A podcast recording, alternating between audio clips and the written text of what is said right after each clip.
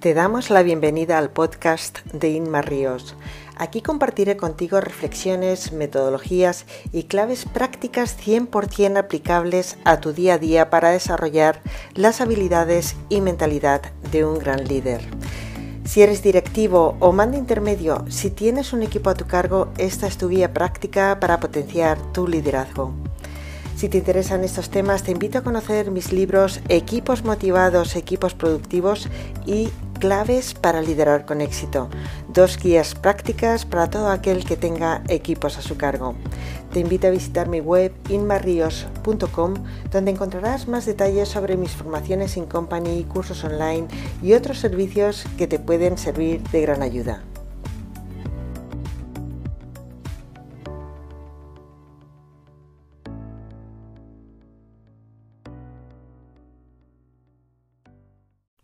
Durante los años que trabajé en Irlanda y en Holanda, cada empleado tenía anualmente su evaluación de desempeño.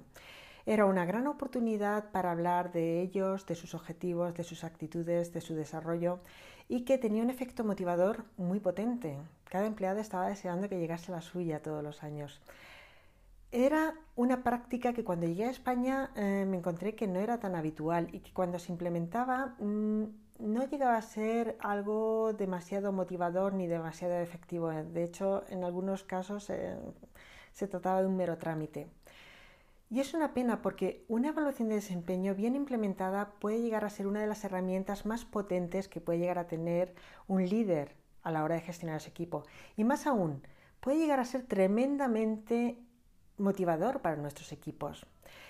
Es importante que esa evaluación de desempeño se plantee como algo constructivo, que no se plantee como qué has hecho tú por la empresa, sino que se plantee más bien como qué podemos hacer juntos para conseguir mejores resultados en el futuro. ¿Y cómo hacer bien esa evaluación de desempeño? Bueno, lo primero es esta mentalidad, este cambio de paradigma a la hora de plantearlo. Y luego tiene que tener tres partes bien definidas. Por un lado, la primera parte hablaríamos de objetivos, es decir, de los resultados que se han obtenido de los objetivos que se plantearon en el año anterior, si se ha hecho bien, mal o regular, y de los objetivos que estamos planteando a esa persona para el próximo año. Objetivos claramente definidos de forma que esa persona no tenga ninguna duda de lo que se espera de, de ella. Por otro lado, tenemos que hablar de actitudes, es decir, cómo queremos que esa persona trabaje. ¿Queremos fomentar el trabajo en equipo, la comunicación, o el liderazgo? ¿Qué valores queremos fomentar dentro de nuestros equipos? Y por último, y no por ello menos importante, hablar del plan de desarrollo, es decir, qué necesidades tiene esa persona para poder hacer mejor su trabajo, qué aspiraciones tiene para crecer profesionalmente. Aquí es donde nos toca escuchar lo que esa persona mm, necesita de nosotros y de nuestra organización, incluso cuando no se lo podamos eh, conceder, quizá por eh, restricciones de presupuesto o algo parecido. Simplemente el hecho de escuchar lo que nos tienen que decir, simplemente el hecho de sentirse escuchados, de sentir que pueden expresar esas necesidades, ya tiene un efecto motivador muy potente. Y estas necesidades pueden ser desde alguna necesidad de formación, algún equipo o herramienta que pueda ayudarles a hacer mejor su trabajo o a lo mejor algún deseo de crecimiento profesional, alguien que le gustaría liderar un equipo o que le gustaría trabajar en un departamento determinado. Es importante escuchar estas necesidades y es importante que esa evaluación de desempeño sea un diálogo bidireccional, donde no solamente damos feedback de buena calidad, sino que también recibimos información y tenemos la oportunidad de escuchar las necesidades de nuestro equipo. En fin, una buena evaluación de desempeño es una oportunidad tremenda de calibrar eh, brújulas y de conseguir que nuestro equipo reme todo él en la misma dirección. Una herramienta fundamental para todo líder. ¿Cuáles son los errores más frecuentes a la hora de hacer la evaluación de desempeño? Hay una serie de errores que suelen ser frecuentes y es conveniente conocerlos para así tratar de evitarlos. Uno de ellos es tomarse la evaluación de desempeño como un mero trámite. Hay empresas que tienen implementado este procedimiento, que son relativamente grandes, y que em, es obligatorio para cada responsable el hacer la evaluación de desempeño con sus eh, colaboradores. Y normalmente tienen una fecha límite, una fecha de entrega. Algunos de ellos, cuando se va acercando esta fecha, em, les entran las prisas y quieren hacerlo lo antes posible. Y hay veces que llegan a decir, venga, vamos a sentarlo y esto en 10 minutos es hecho, si esto es, eh, lo hacemos en un momento. ¿Vale? Cuando se hace así, cuando se hace en cuestión de 10 minutos, cuando se hace con un mero trámite, esto pierde todo su valor. Por tanto, es importante concienciar eh, dentro de la empresa no solamente a los líderes, sino también a los colaboradores de la importancia de esta práctica. Es importante que sean conscientes de que hay que hacerlo bien, de que no es un mero trámite, de que si lo tomamos como un mero trámite es simplemente mejor no hacerlo. Eh, cuando una empresa invierte tiempo en concienciar a toda su plantilla de la importancia de este tipo de herramientas, eh, la gente se involucra y la gente intenta hacerlo bien. Cuando eh, se hace está claro que necesita una inversión de tiempo, pero tenemos que tomarlo como una inversión de tiempo que va a tener un retorno es una inversión que va a tener un retorno en beneficios como la motivación, como la productividad, como calibrar la brújula para saber dónde tenemos que poner el foco.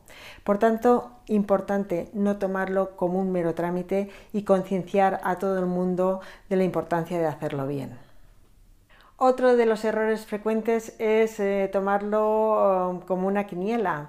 Hay uh, organizaciones que tienen sus formatos para la evaluación de desempeño que consiste en una serie de casillas donde tienen que marcar con una X eh, pues lo que procede y lo que no procede o incluso poner un número del 1 al 10 si lo han hecho bien, mal o regular pues eh, van poniendo como, como notas, ¿no? como si fuesen las notas del cole. Eh, ¿Qué pasa con este tipo de formatos? Cuando lo hacemos así, pues sí, nos aseguramos de que se hace en un momento, de que es un mero trámite, pero también dejamos de incluir información crucial.